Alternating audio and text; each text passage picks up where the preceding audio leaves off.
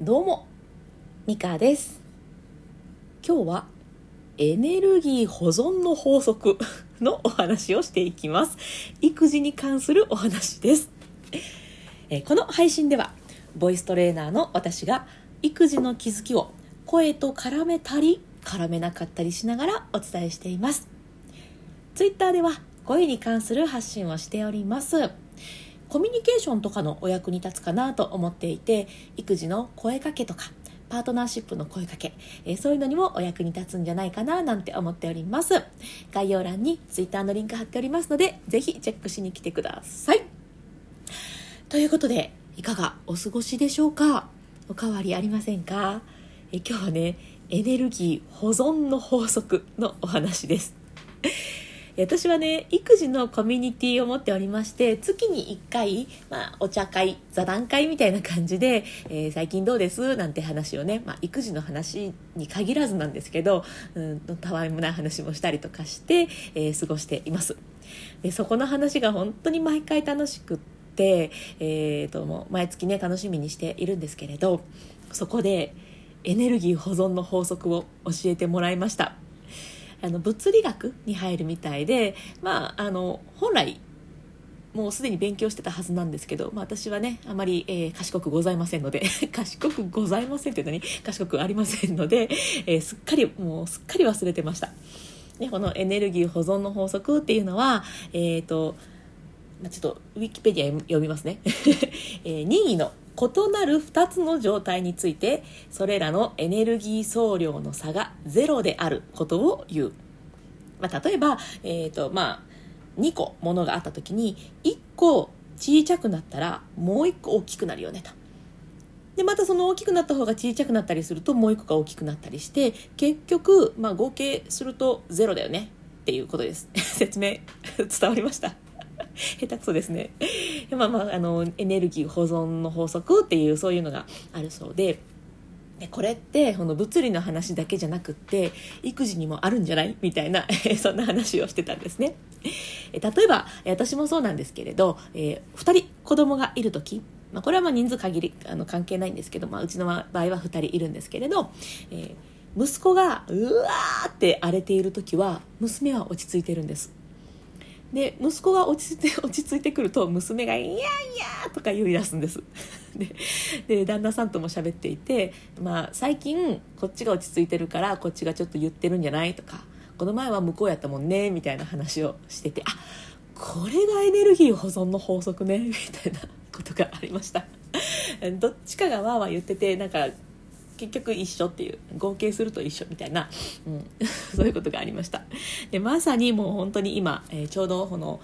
ギャーギャー言うのが入れ替わっているような状態できっとこれ3人とか4人でも誰かがこうわーってなると他がちょっと落ち着いて様子見てたりとか絶対あるんだろうねっていう話をしてたんですね。で だから何っていうことでもないんですけどあのついねこの例えばイヤイヤ期みたいなことにこうバッと目がいくとそのことばっかり考えてしまって、えーどうしたらいいんだろう。ああどうしよう。というふうにこうごちゃごちゃっとしてしまうところがあるんですけど今みたいにちょっと離れて、えー見てみるとあ全体として今こういう状況なんだねっていうふうに捉えられるようになると,、うん、と深く考え込みすぎないで済む。うん、あこれエネルギー保存の法則か。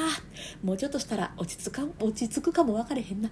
みたいな。そういう感じで、うん、重たく受け止めすぎずに済むななんて思ってます。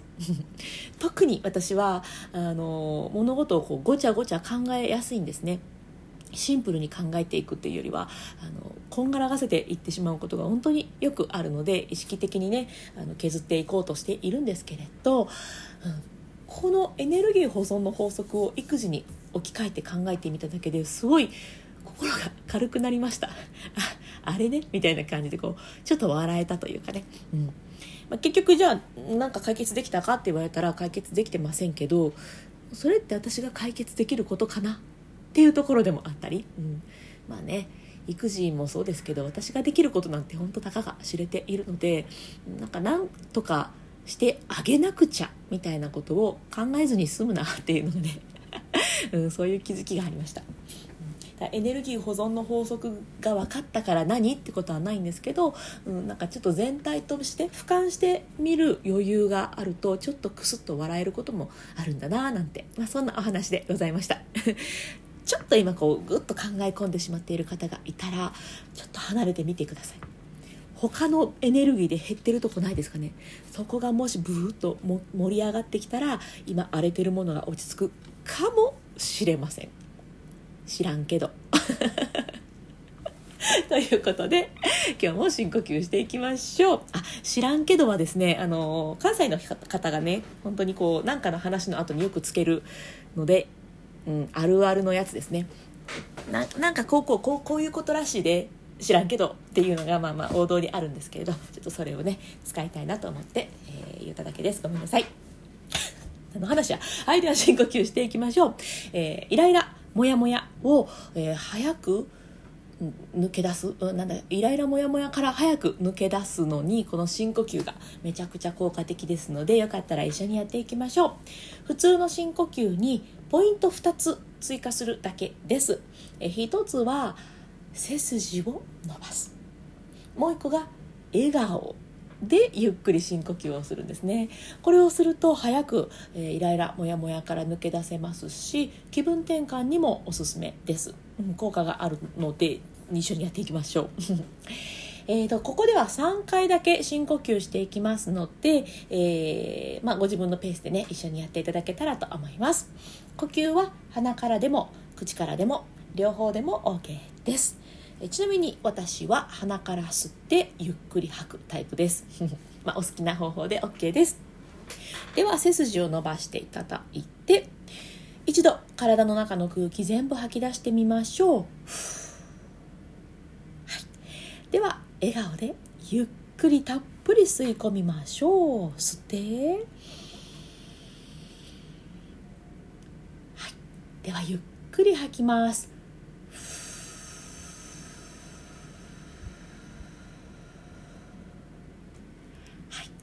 ではまた吸って背筋と笑顔キープでたっぷり吸って吐きます。こうふーっと体の力が抜けるリラックスも感じてください。吐き切る。はい最後吸ってたっぷり吸って吐きます。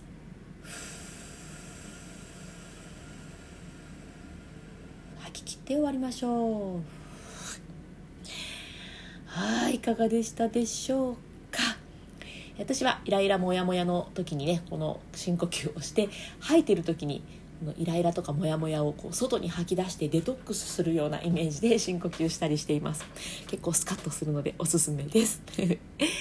はい。なんかねこう気分転換でもいいですし、うん、そのもうあーってなったら深呼吸するの本当におすすめです。お金もかかりませんしね割と早く、うん、抜け出せるので本当におすすめでございます、うん、心と体がね密接につながっているので体をコントロールすることで、えー、心も、うん、早くいい方向に持っていこうという、まあ、そんな感じの深呼吸ですね。ぜひぜひなんかわってなったら、えー、この配信を思い出していただいて、えー、深呼吸を生活のそばに置いていただけたら嬉しく思います。ということで今日はエネルギー保存の法則をお話しさせていただきました、えー、今日も最後まで聞いてくださってありがとうございます。今日も充実の一日にしていきましょう。それではまた。